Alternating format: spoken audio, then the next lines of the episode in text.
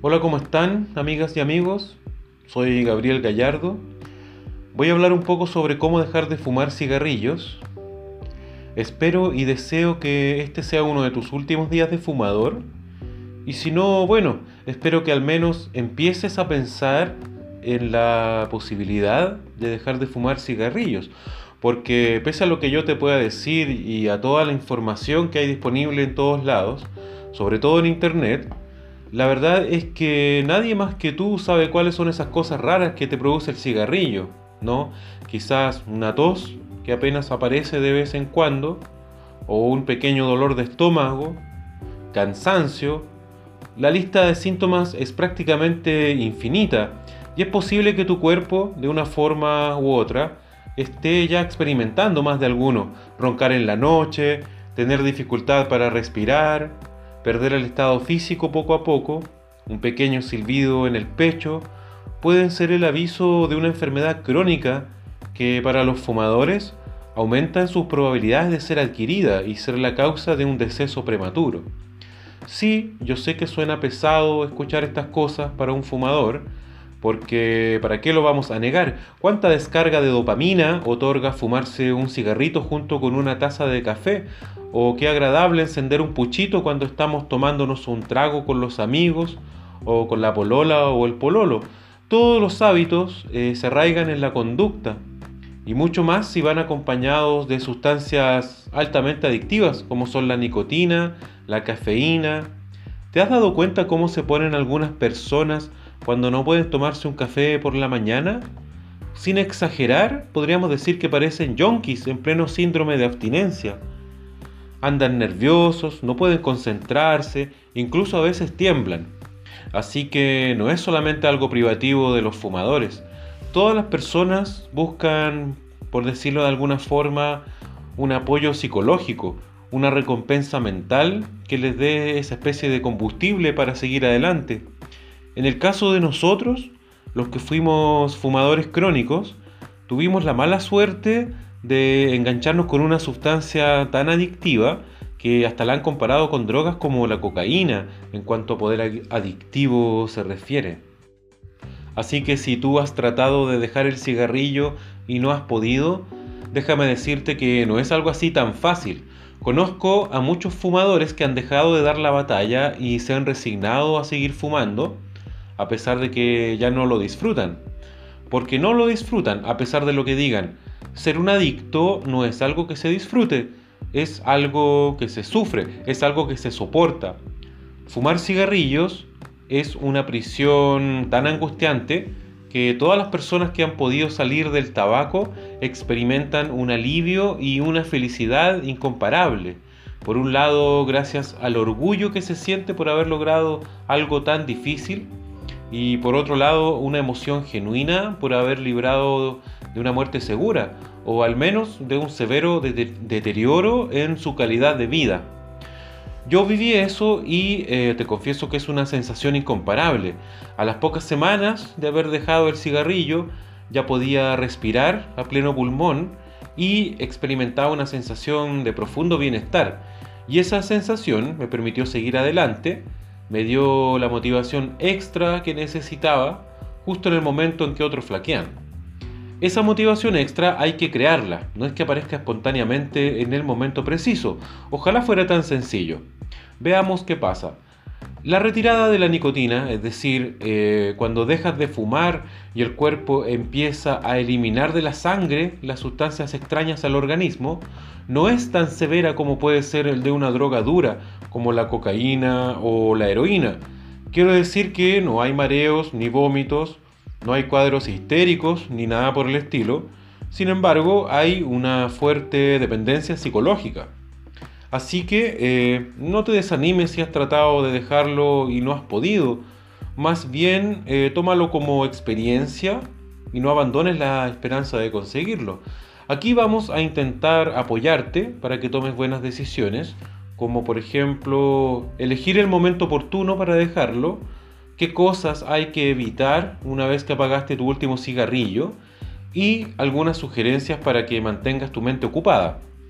Recuerda que tu mente es, de alguna forma, más adicta al cigarrillo que tu cuerpo. No te miento si te digo que la adicción del cuerpo se cura luego de un par de semanas. En 9 o 10 días el cuerpo ya no pide más nicotina, la persona está tranquila, parece que ya lo ha logrado. Eh, pero la verdad es que no, no hay que cantar victoria porque cuando todo parece ir sobre ruedas, la mente puede atacar. Por eso eh, hay que estar siempre en guardia contra la mente. A veces basta que alguien te ofrezca un cigarrillo y tú estés en un momento de descuido para que te veas de inmediato con un cigarrillo encendido en la mano y una columna de humo saliendo de tu boca. Pero eh, se puede dejar, eso es lo que debes tener siempre presente, se puede dejar, recordar que hay miles de personas que han podido dejar este vicio en forma definitiva y que por lo tanto no es algo imposible. Es un desafío, por supuesto, hay que tomarlo con actitud deportiva. ¿Qué significa tomar algo con actitud deportiva? Significa eh, que harás todo por ganar, significa que harás todo por conseguir lo que quieres, por evitar la derrota. Cuando lo haces con actitud deportiva, eres capaz de hacer un esfuerzo superior, eres capaz de hacer sacrificios. Esa magia es posible, pero eh, se consigue cuando ya tienes disciplina. Y la disciplina empieza en la mente. Cuando estás convencido de algo o cuando sientes entusiasmo por alguna cosa, es más fácil conseguir esa disciplina. ¿Y acaso no te entusiasma la idea de poder dejar el cigarrillo? ¿No te provoca la idea de decirle a tu familia, a tus amigos que dejaste de fumar? ¿No te imaginas un futuro libre de humo, de mal olor y mala salud? Ese es el primer ejercicio que tienes que hacer, el de convencerte a ti mismo de que sería bueno dejarlo de una vez y eh, de que se puede hacer sin sufrir, porque existe un método uno cree que está más enganchado de lo que está en realidad. El vicio eh, se transforma en una zona de confort de la que es muy difícil salir. Y sobre todo es más difícil cuando no sabemos por qué pasan las cosas. Pero si sabemos algo, ya podemos actuar. Por ejemplo, ahora que ya sabemos que el vicio es una zona de confort, tenemos la opción, por ejemplo, de construir otra zona de confort paralela, algo de nuestro agrado, que nos guste, y llegado a un punto hacer el reemplazo. Eh, a pesar de que pueda sonar complicado, el mecanismo es simple. Basta con reemplazar la zona de confort por otra creada artificialmente. Algunas personas reemplazan el cigarrillo por caramelos y les funciona perfectamente bien. ¿Por qué funciona? Porque la mente inconsciente se siente satisfecha con este intercambio, necesita una zona de confort por instinto, un generador constante de dopamina, por decirlo de alguna manera. Pero le da lo mismo la naturaleza de este generador. ¿Me explico? ¿Se puede reemplazar el cigarrillo por caramelos o chicles? Sí, pero eh, no es recomendable reemplazar un vicio por otro vicio. A la mente hay que engañarla, pero no hay que engañarse uno mismo. Esto solo eh, no es suficiente, hay que tener más cosas donde apoyarse, hay que contar con más recursos, porque las recaídas en el tabaco son repentinas y uno se puede descuidar en cualquier momento. Bueno, tienes que pensar en todas estas cosas, pero eh, sobre todo tienes que pensar en los beneficios que podría traer a tu vida la decisión de dejar el cigarrillo dejar de fumar es mucho más fácil de lo que parece.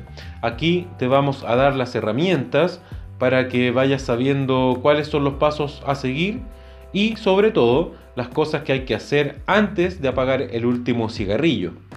Por ejemplo, una de las cosas que hay que hacer antes de apagar el último cigarrillo es fumar de manera consciente. ¿Qué significa fumar de manera consciente?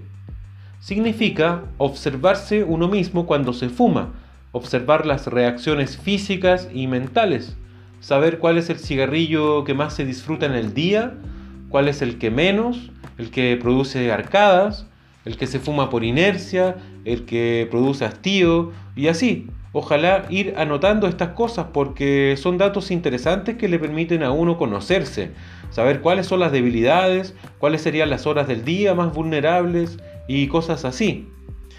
Bueno, espero que estas palabras te hayan sido de alguna utilidad o al menos haya servido para que empieces a pensar de a poco y vea si es factible que lo intentes ahora.